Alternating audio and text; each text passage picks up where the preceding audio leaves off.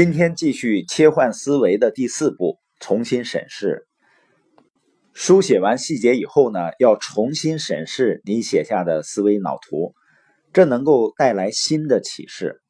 仔细回顾自己的思想呢，就能够寻找到改变的突破口。因为人在聚精会神完成了深度反思和思想书写的时候，就会激发神经的重塑活动。使大脑活动高度活跃，这是一种完美的状态。大脑已经准备好了迎接积极变化，接受脑神经网络重塑。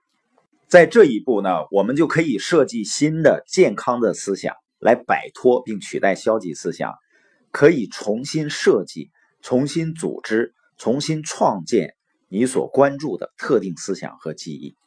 因为前面提到过啊，思想和记忆被激活。浮现至意识层次时，会获得可塑性。通过控制蛋白质的合成过程，就可以修正、修改、重构思想和记忆。人类完全有能力给自己动微观脑外科手术。也就是说，通过深度反思和思想书写，使思想和记忆浮现到意识层次，我们就可以重塑思想，或者替换，或者增强。都由你自主选择来决定。人类的更新思想、重构大脑神经网络的神奇能力呢？意味着每当一个思想或记忆浮现在你脑海中的时候，你都可以自主修改。你不是一个任由情绪和本能摆布的受害者，你可以控制自己对事件和环境的反应。你既可以认同并加强某个想法，也可以抛弃并修改某个想法。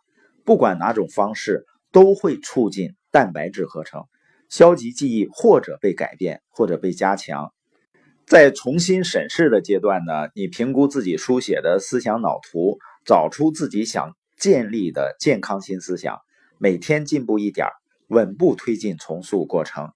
因为我们有二十一天的时间啊，所以不必急于在一天内仓促完成，仔细构想你希望达成的最终结果。并用二十一天的时间稳步达成。我们不仅有机会检查画在纸上的思维脑图，还能控制自己的反应，重新冷静思考，仔细审视消极思想，然后从记忆库中调取某个健康积极思想，彻底覆盖和修改。这样，通过深度思考重构思想和记忆，你可以重塑和改变大脑的神经网络。在重新审视的时候啊，我们不但要观察自己的反应，还要通过反思自己的反应来评估思想的消极水平，进而呢清除消极思想。这是一个寻求解决的积极步骤。我们会感觉越来越良好，因为呢我们正在积极的改善自我。本节播音的重点呢，就是你可以通过重新审视来评估自己的原有思想，来构想所要创建的新思想。